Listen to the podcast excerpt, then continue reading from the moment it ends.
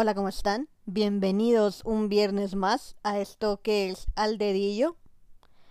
Eh, hoy quería hablarles de algo muy interesante que pasó en esta, que me pasó en esta cuarentena. No voy a hablar de lo que hablé el episodio pasado, de cómo lo tomó cada uno, ni nada de eso. Pero sí quería compartir algo bien interesante.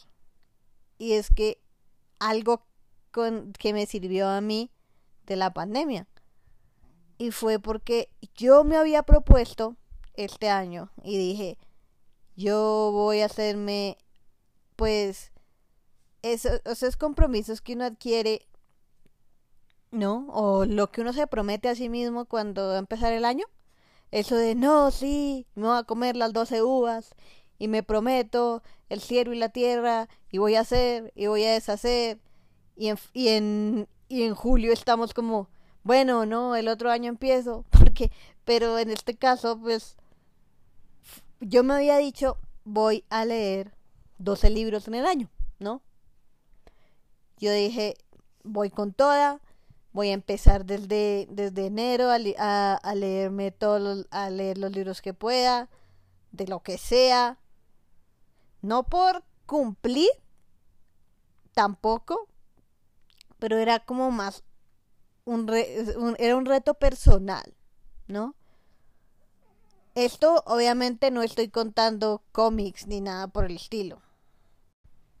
Y no, no es esté hablando mal del cómics o el anime porque me encanta, pero pues son muy cortos como y entonces yo dije, no, esos no los voy, esos no los voy a contar. Hay libros cortos, eso sí, pero pues eso no, yo cómics o manga no, no los iba a contar. De hecho, sí los reviso mucho y los leo mucho, me encanta, pero pues no, no quería que, no quería contar esos como libros que leí durante el año. Y entonces yo dije, bueno, pero también hay otro problema. Y es, o los pido o, o sea, si no tengo un libro que leer, ¿no? Porque en, porque yo siempre he dicho, si los tengo en mi librería es porque me los he leído, ¿sí? Porque no me parece moralmente correcto tener unos libros ahí como agarrando moho y mugre que no va a leer, ¿no? Y entonces yo dije, pues a ver, o los busco en Amazon o algo así para que me lleguen a mi casa en físico o pues busco un PDF en el internet que es mucho más ecológico también que ese era mi ese era lo que yo me estaba preguntando y diciendo a mí misma, ¿cómo hago para leer 12 libros y todo sin necesidad de comprar 12 libros y gastar papel y la cosa? ¿No? Y entonces llegué a un libro muy interesante, muy interesante, de todos los que leí, que se llama, pues el, pues leí muchos, pero el que, o sea, el que recientemente terminé de leer que me pareció muy interesante se llama El monje que vendió su Ferrari, ¿no? El monje que vendió su Ferrari, y de hecho lo encontré como en audiolibros por YouTube, para el que lo quiera buscar, lo puede buscar en YouTube y en YouTube está. Antes lo habían borrado, pero ya lo volvieron a poner, ¿no? Este libro trataba de un de un de pues de un hombre que se llama Julián que era abogado y que lo único que le importaba era la plata y le dio un infarto en plena audiencia, ¿no? Y entonces decidió irse a la India y cambiar toda su rutina y toda su vida.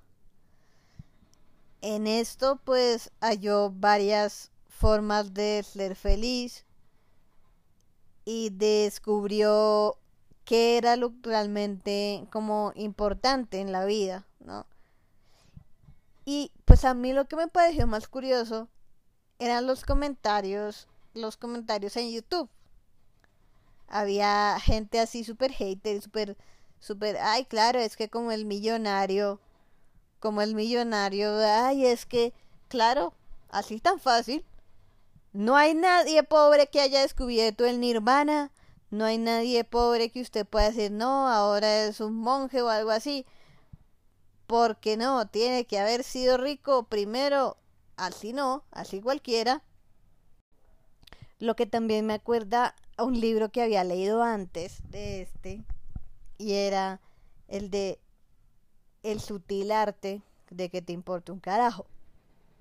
Y era como, se trataba de que uno está tan sumido como en su miseria, que uno llega a pensar que uno es el único que tiene problemas y que los demás no sufren como uno. Y entonces uno llega a volverse súper, súper falto de empatía.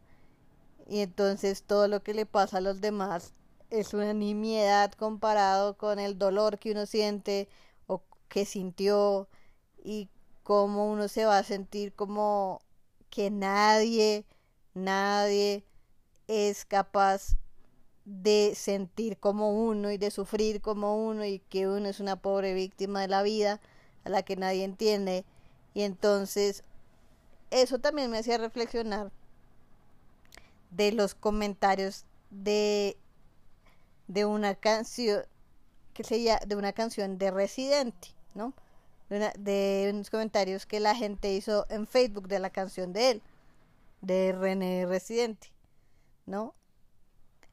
que la gente era, claro, es millonario y quejándose, qué porquería, el que va a saber qué es el sufrimiento, claro, nomás haciéndose la víctima. Eso me hizo acordar mucho a este libro, porque he visto mucha gente así, muchos comentarios así.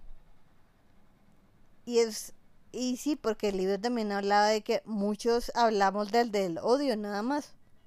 Muchos solamente podemos podemos sentir como odio hacia el sufrimiento de los demás porque creemos que nadie tiene derecho a sufrir más que nosotros o que ni siquiera saben qué es eso. Y no sé por qué todos los, todos los libros que leía me remontaban al otro libro o a un caso como en particular. Y entonces como que todo lo que leía tenía que ver con otra cosa que había leído antes. Y era muy curioso y esta parte de lo que hablaba el, el sutil arte de que te importa un carajo de esto también hablaba continuó hablando un libro que tam, un libro que también leí durante la durante esta pandemia que se llama ¿Quién se llevó mi queso? Y hay un pedazo muy, muy, muy bonito. Este libro trata de unos, o sea, del caso como lo, lo, lo, ejemplifique como desde una fábula, ¿no? Así lo identifican. De uno, de un ratón y de un ratón y unos liliputienses, ¿no? De cómo los ratos, como un ratón, como el ratón y los liliputienses estaban buscando un queso estaban buscando queso de un, de un tipo distinto, ¿no? El ratón estaba buscando un queso más duro y rancio que, que los liliputienses. Y entonces encontraron el salón Q. Y entonces como entonces muestran como, o sea, les explican como que el, el ratón desde que encontró el salón del queso donde el salón donde estaba todo el queso en ese laberinto, pues empezó a, a madrugar todo el a, madrugar a, comer todo el tiempo, a comer de ese queso, estaba pendiente de cualquier cambio que hubiera, si se disminu si disminuía el queso, si no disminuía. Mientras los liliputienses empezaron a levantar más tarde, y empezaban a llevar a sus amigos a decirles, ah, miren el queso que me que el queso que tengo. Yo me lo merezco porque soy muy importante. Somos muy, o sea, porque somos muy importantes y, y, este queso es lo máximo. Y a veces lo compartían, a veces no. Y no se dieron cuenta de que el queso estaba disminuyendo, que el queso se estaba acabando el ratón sí. Y un día volvió y ya no había nada. Ya el queso no estaba. ¿No? Y entonces e, el ratón fue como, no, pues me va a buscar más que eso. Vamos a buscar en otra parte, de, en otra parte del, del laberinto.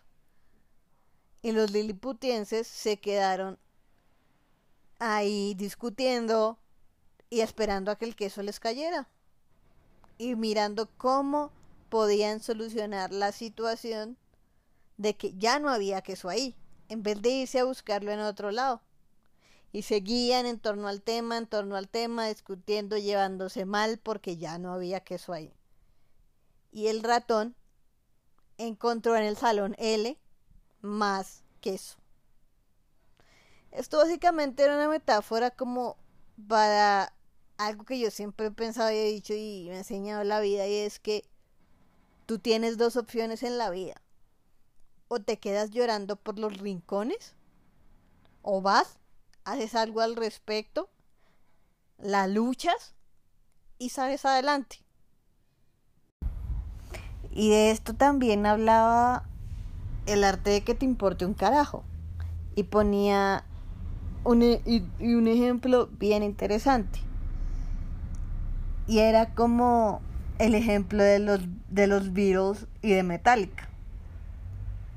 Y como a Peter Best lo sacaron de los Beatles, que era el baterista anterior de Ringo Starr, lo sacaron porque era muy guapo y querían a uno, a uno que no llamara tanto la atención con, con las mujeres como lo hacía Peter Bess. Él en vez de pues deprimirse y pasarla mal, que sí lo, él confiesa que la pasó mal en su momento,